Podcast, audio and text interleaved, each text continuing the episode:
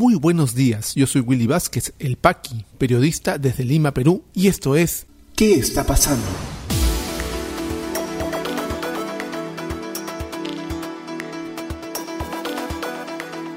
Estas son las noticias de hoy viernes 22 de octubre de 2021. Ricardo Belmont ya no será nombrado asesor del presidente Pedro Castillo. Sistema Electoral advierte que es imposible realizar elecciones primarias y pide al Congreso tomar medidas. Ministro de Justicia Aníbal Torres a Vladimir Cerrón, el ideario de Perú Libre jamás se va a imponer.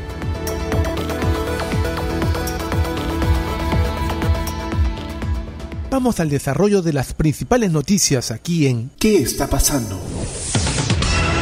Lo que a todas luces fue un error totalmente criticable del presidente Pedro Castillo ha sido, al parecer, mejor pensado y corregido, porque el controvertido personaje Ricardo Belmont Casinelli, que se ha pasado toda la campaña despotricando contra el gobierno y contra todos los que lo conforman, incluidos la presidenta del Consejo de Ministros Mirta Vázquez y el propio Pedro Castillo hace una semana, poco más de una semana, le decía al presidente que iba a ir preso o podía ser un ladrón, que luego sorprendió a todos con la designación como su asesor. Ayer el mismo Belmont ha comunicado que no va más, que su designación como asesor no se oficializará. Esto luego de una reunión con la propia Premier, eh, Mirta Vázquez, quien debía firmar esa resolución. Y nos llamaba un poco la atención, pues no solamente que Pedro Castillo haya llamado como asesor a un antivacunas, a un homófobo, a un machista, a un tipo que imagina cosas y se hace transmisiones en vivo a través de sus redes sociales hablando tontería y media, fantasía y media, es un promotor del dióxido de cloro, a inicios de la pandemia iba a hacer estas transmisiones en vivo en las puertas de los hospitales para demostrar que el virus no existía y tonterías por el estilo. Nos sorprendió pues que un personaje como este pueda tener cabida en el gobierno, aunque ya de este gobierno no nos sorprende muchas cosas, pero al final Mirta Vázquez puso al parecer la cordura y no se le va a eh, oficializar como eh, asesor del presidente. Muy bien eh, hecho y muy bien decidido. Además, nunca Belmont iba en la línea de lo que planteaba este nuevo gobierno, ¿no? Después de deshacerse de Vladimir Cerrón, y vamos a verlo por qué más adelante, con la salida de Bellido, hubo un cambio de timón, un cambio de rumbo, al parecer, que alejaba totalmente ya del ideario de Perú libre. No iba en correspondencia con lo que pensaba definitivamente Belmont, que es un retrógrado totalmente conservador con respecto a lo que está planteando ahora el gobierno. Pues bien, vamos a ver a Belmont nuevamente en su función de siempre, criticando e insultando a todo este ejecutivo. Esto es muy, muy grave porque el sistema electoral en su conjunto, tanto el Jurado Nacional de Elecciones como la Oficina Nacional de Procesos Electorales, la OMPE, y el RENIEC, han concluido que la realización de las elecciones primarias que están dadas por ley, que fueron parte de la reforma electoral y política que se aprobó hace unos años, no va más. No puede ir, no se puede realizar con las condiciones actuales más aún cuando desde el Congreso de la República se está petardeando aún más esa norma, informa el diario El Comercio. El Pleno del Jurado Nacional de Elecciones concluyó que es imposible realizar comicios primarios de cara a las elecciones regionales y municipales de 2022 y pidió al Congreso de la República tomar las medidas legales necesarias. A través de un acuerdo del Pleno el pasado 13 de octubre precisa que la normativa vigente sobre elecciones primarias presenta una serie de vacíos que es imposible regular a través de reglamentos. Este punto involucra la forma de presentación de las candidaturas individuales, la elección del candidato al vicegobernador, la cual debe ser precisada para dar cumplimiento a el requisito de paridad de género dentro de la fórmula, la participación de personeros que representen a las candidaturas individuales, entre otros.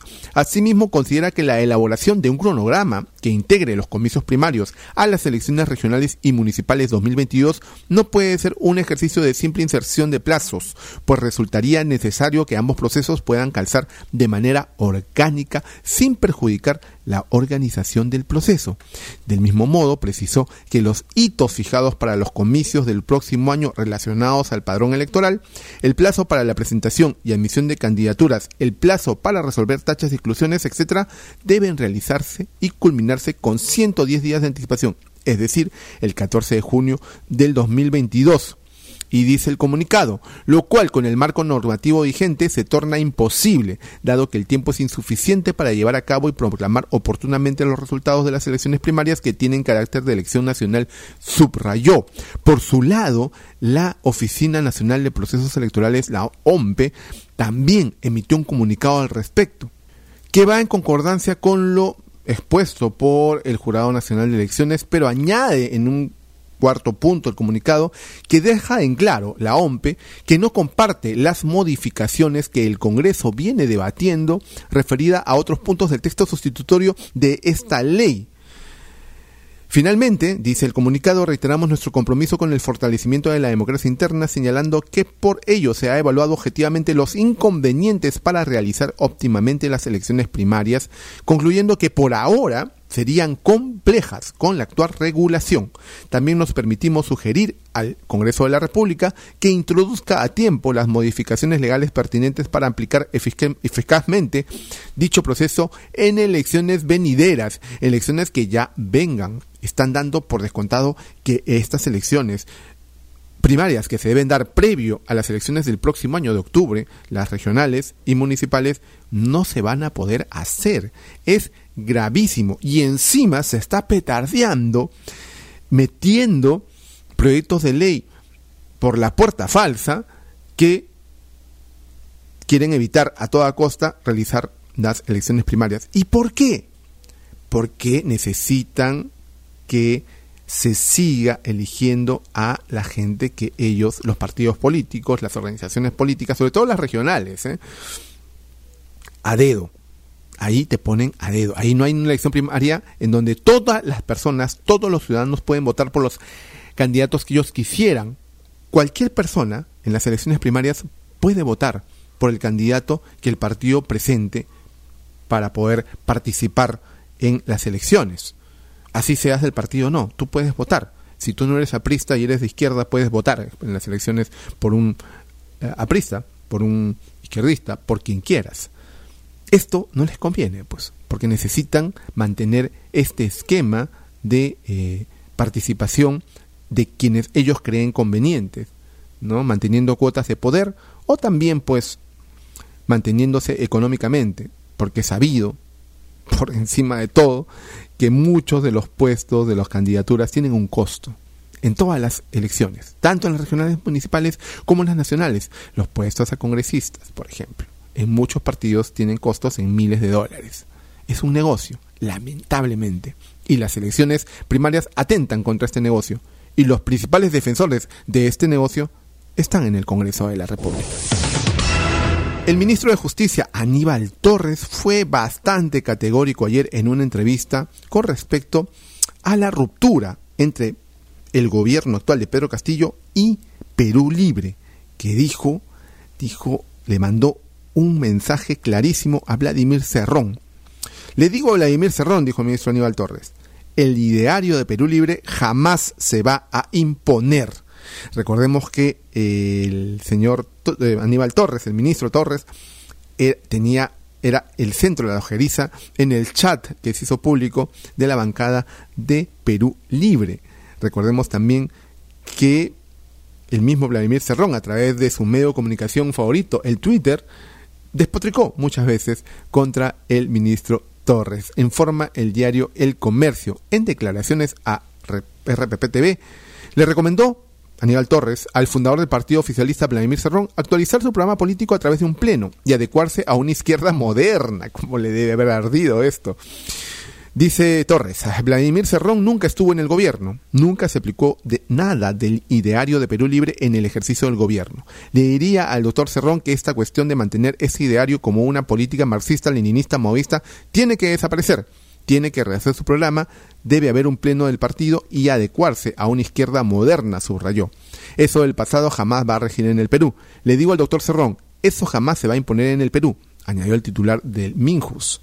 De otro lado, Torres Vázquez afirmó, por otro lado, que Richard Rojas, indicado operador de Vladimir Cerrón, no puede ser designado embajador en Venezuela porque tiene impedimento de salida del país por seis meses. Ojo con eso, lo veníamos advirtiendo también nosotros en este podcast de noticias no ha sido nombrado embajador. No hay ninguna resolución. El presidente no ha presentado ninguna propuesta en el Consejo de Ministros para que se le nombre embajador. No hay nada de eso. Seguramente ha existido una iniciativa que no se ha llevado a cabo, expresó. ¿Cómo va a ir si el señor está impedido por el Poder Judicial de salir del Perú? Si hay esa resolución, no puede ser designado embajador, agregó.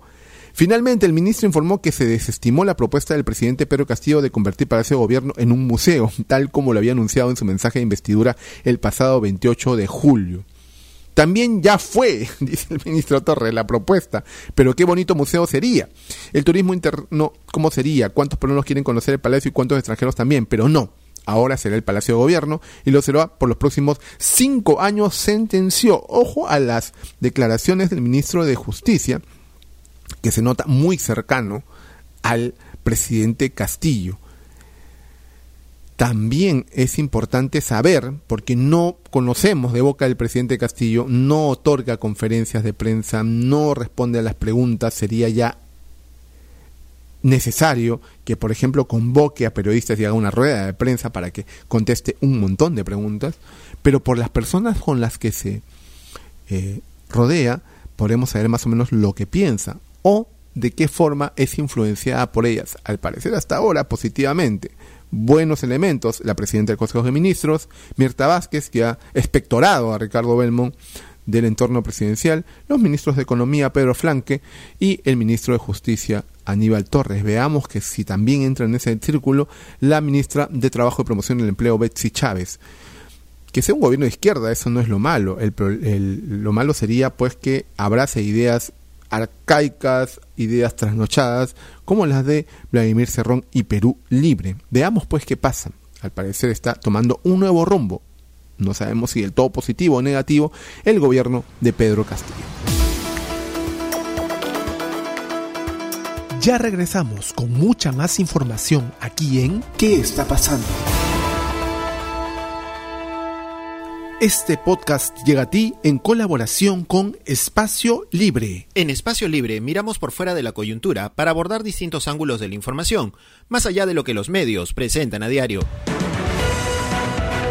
En Espacio Libre encontrarás informes, reportajes, investigación y más productos sobre política, derechos humanos, lucha contra la corrupción y periodismo social.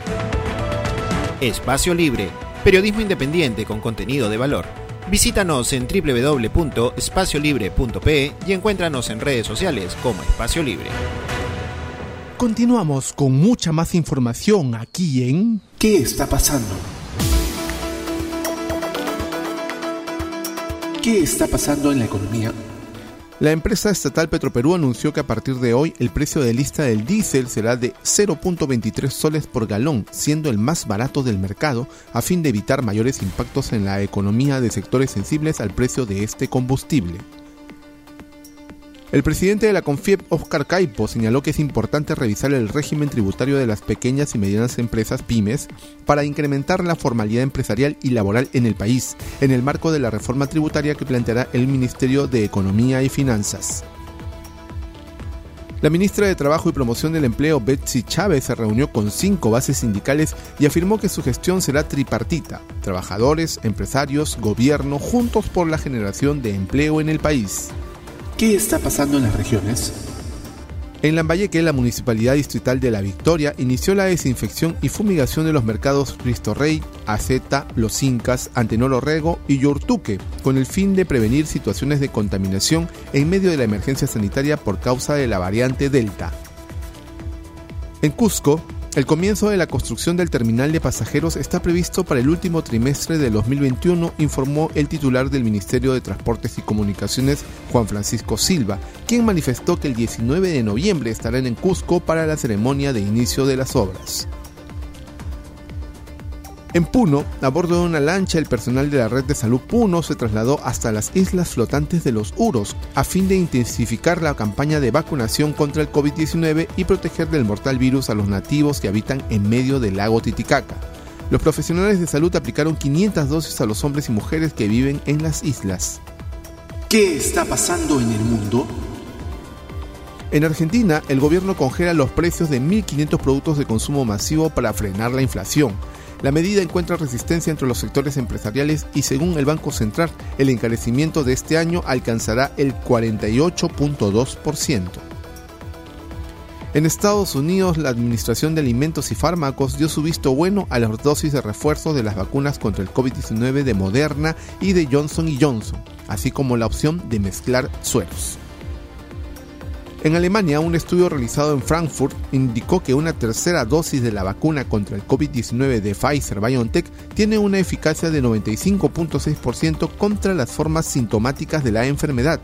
El ensayo clínico de la fase 3, realizado en 10.000 personas de más de 16 años, muestra una eficacia relativa del 95.6% y un perfil de seguridad favorable, según un comunicado. COVID-19 en el Perú. La situación actual de la enfermedad en el país, según los datos del Ministerio de Salud, es la siguiente. A la fecha son 2.193.089 casos confirmados, con 447 las últimas 24 horas y 16 fallecidos.